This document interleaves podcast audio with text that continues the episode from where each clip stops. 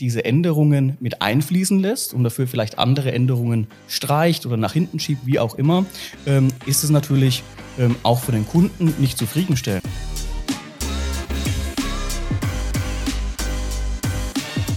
Hola What? Der Holacracy Podcast der DCAGI. Bleib dran, wenn du wissen möchtest, was Holacracy ist, was unser Team über unseren Ansatz mit unbegrenztem Urlaub, Mobile Work und Wahlen denkt und wie alle davon profitieren.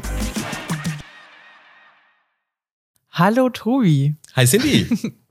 Heute sprechen wir über agile DNA bei DC oder wie du auch sagen würdest. Agile, genau. Wir jungen, hippen Kids sagen Agile. Genau, also wir werden auf jeden Fall sehr agil heute äh, sein, in dem Sinne, dass wir darüber sprechen, wie man, wie man agil äh, in einem Unternehmen arbeiten kann. Unter anderem sprechen wir über Scrum und welche Vorteile das hat, äh, immer dynamisch auf Veränderungen reagieren zu können. Und du hast auch noch einen Gast. Genau, äh, wir sprechen heute mit dem Jörg, der ist aus der Business Unit Technology, absoluter Scrum-Profi, wird uns äh, richtig gut mitnehmen und uns erklären, was das eigentlich ist agile DNA verfolgt uns schon immer unser Unternehmen gibt es jetzt ja zehn Jahre und wir sind seitdem ja immer gewachsen. Es kamen ja mindestens fünf bis zehn neue Kollegen pro Jahr dazu. Ja, wir sind vom Dreimann-Unternehmen zum äh, jetzt über 75 Mitarbeiter angewachsen und das hat uns natürlich so ein bisschen gezwungen, agil zu sein, weil sich natürlich dadurch die Prozesse jedes Jahr verändert haben. Ähm, die Teams verändert haben und natürlich auch die Projekte und Kunden immer größer wurde, für die wir so tätig sein durften. Jetzt sind wir als großes Unternehmen so weit, dass wir sagen, wir waren die letzten Jahre immer agil und müssen natürlich viel dafür tun, das auch zu bleiben. Weil nichts ist schlimmer, ja, mit mehr als 75 Mitarbeitern, wenn, wenn wir jetzt plötzlich äh, Träger würden oder unsere agile DNA verlieren. Und ähm, ja, deswegen ist es ein ganz wichtiges Thema in unserem Holocracy Approach. Wir meinen damit einfach das interne Mindset, also dass wir uns gerne verändern, dass wir auch keine Angst vor Veränderungen haben, ja, dass die Mitarbeiter wirklich Lust haben, da kommt was Neues und nicht erstmal Angst, um Gottes Willen, ich will mich nicht verändern. Ja, das wäre, glaube ich, so das Schlimmste fürs Unternehmen. Wir meinen damit aber auch dann ganz konkret die Arbeit an Projekten. Ja, da kommt ja äh, das agile Projektmanagement am Ende her. Also wenn wir was intern ähm, entwickeln, internes Projekt aufbauen, wie zum Beispiel einen Escape Room, den wir mal gebaut haben. Ja, für als Recruiting-Maßnahme haben wir so einen kleinen eigenen Escape Room gebaut mit ähm, Studenten dann an den Unis durchgeführt und das war ein Projekt über sechs Monate. Ja, Ideen sammeln, Escape Room bauen, zu den Unis fahren, Studenten durchführen ähm, und so ein Projekt. Da gehen wir eben nicht nach dem, Wasserfallmodell vor, ja, was so ein klassisches Projektmanagement ist, sondern nach dem agilen Projektmanagement. Und ganz besonders wichtig ist das Ganze in, in Kundenprojekten. Ja, da kann der Jörg bestimmt später ganz viel Spannendes erzählen. Der leitet bei uns äh, mit seinen Teams die ganz großen äh, Kundenprojekte und da geht man eben auch nach agilem Projektmanagement vor. Da wird bestimmt das ein oder andere Mal das Wort Scrum fallen. Alles klar, ne? dann hast du uns ja auf jeden Fall schon ganz gut übergeleitet zu dem Interview mit dem Jörg. Äh, ich bitte dich deshalb jetzt so ganz agil, wie du ja bist, deinen Platz zu räumen. Aber sicher, Jörg. bis gleich, Cindy. Hallo Jörg. Hallo Magst Cindy. du dich vielleicht unseren ZuhörerInnen mal kurz vorstellen? Ja, sehr gerne. Ja, ich bin der Jörg. Ich bin seit 2013 jetzt bei der DCAG und ähm, ja, mittlerweile bin ich zuständig bei uns für die Business Unit Technology. Bedeutet, wir mit unseren äh, Teams ähm, sind sozusagen eine technische Ansprechpartner für unsere Kunden, ja, sowohl für Neukunden, wo wir eben neue Projekte umsetzen, aber eben auch für unsere Bestandskunden in der Weiterentwicklung. Und wie erlebst du denn das agile Arbeiten bei DC? Ja, das agile Arbeiten, das ist sehr spannend. Ich ähm, kann mich zurückerinnern an meine Anfangszeit, wo ich es direkt mitbekommen habe bei DC.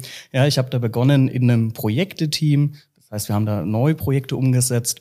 Ja, dann, dann kam es eben auf, dass wir mehr für unsere Bestandskunden einfach aktiver sein müssen. Und ähm, wir dann eben auch sehr kurzfristig ein neues Team gegründet haben, das Customization Team, ähm, wo ich dann eben sehr kurzfristig aus dem Projektteam ins Customization Team gewechselt bin, um ähm, ja dort vor allem aktiv für unsere Bestandskunden da zu sein. Neben diesen ähm, ja, agilen Bereichen im Unternehmen ist es natürlich aber auch so, dass ich ähm, sehr viel in den Projekten ähm, im agilen Bereich mitbekomme, aber da sprechen wir ja gleich noch mehr darüber. Genau, wir kommen jetzt nämlich zu dem ganz großen, groß angekündigten Thema Scrum. Kannst du uns ganz kurz erklären, was das eigentlich ist? Gerne, ja, Scrum ähm, ist erstmal ja, eine Projektmanagement-Methode, ja, eine agile Projektmanagement-Methode.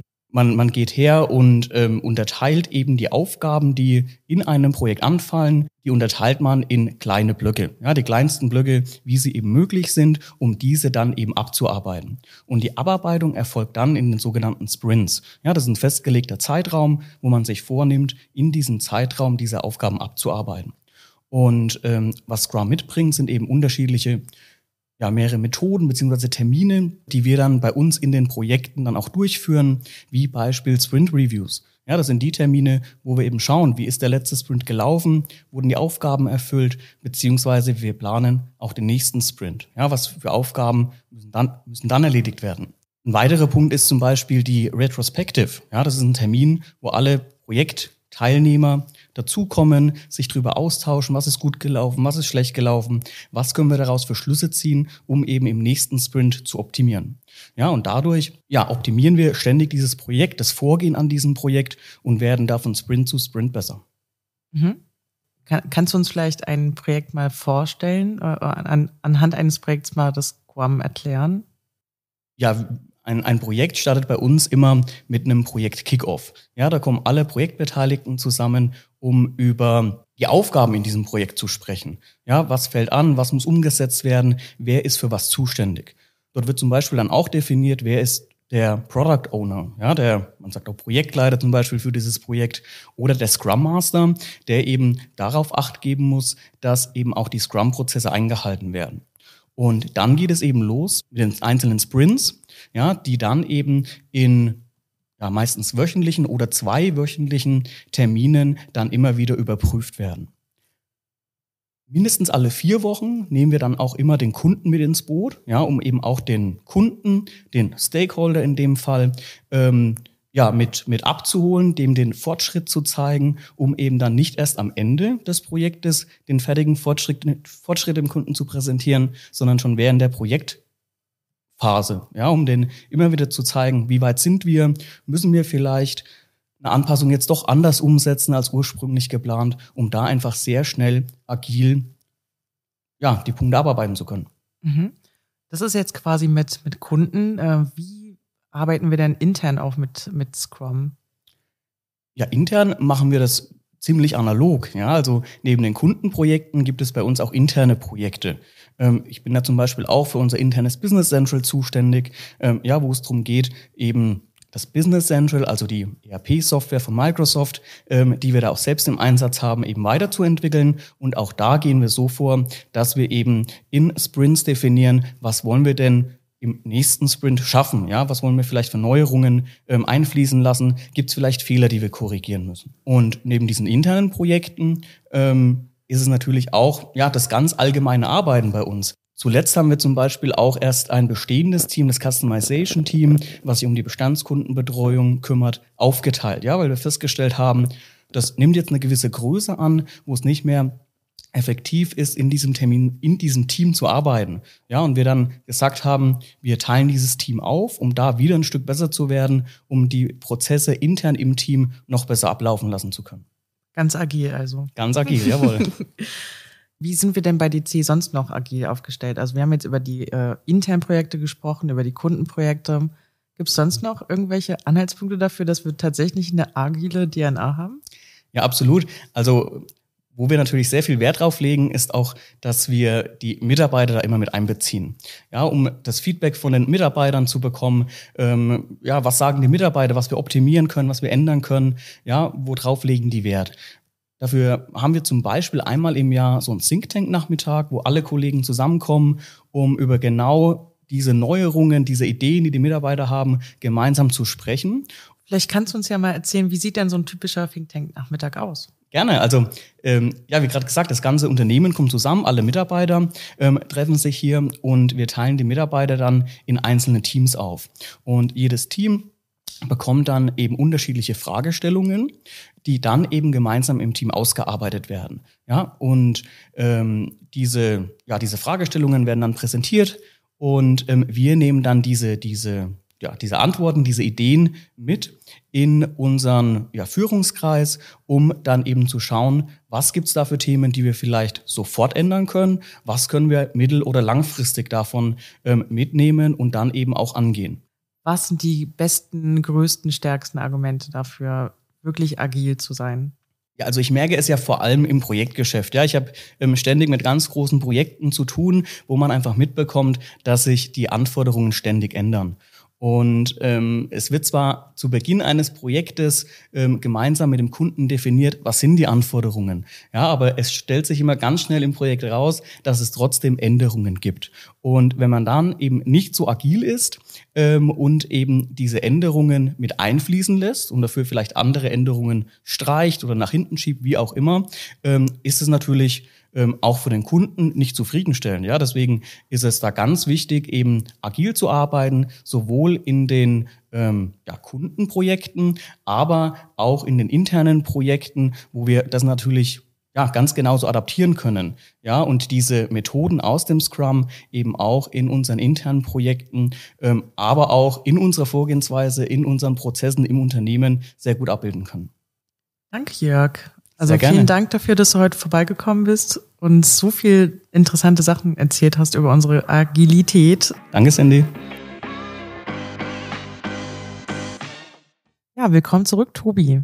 Ja, ich glaube, Jörg hat uns äh, sehr gut erklärt, was agiles Projektmanagement bedeutet und wie wir Agilität bei DC verstehen. Ich glaube, was ganz wichtig äh, zu sagen ist, ist, dass die zehn Minuten Erklärung vom Jörg natürlich bei weitem nicht ausreichen, ähm, um das Thema zu verstehen und im eigenen Unternehmen einzuführen. Also man muss sich da wirklich intensiv mit beschäftigen. Man muss die Mitarbeiter auch wirklich tagelang schulen, wenn man äh, auf agiles Projektmanagement. Es gibt auch Zertifizierungen zum Scrum Master, zum Product Owner. Und wenn man das sinnvoll im Unternehmen nutzen will, dann muss man sich da auf jeden Fall die Zeit nehmen und wirklich intensiv mit beschäftigen. Und auch ganz wichtig ist es, ähm, dass man da auch nie ganz nach Lehrbuch vorgehen kann.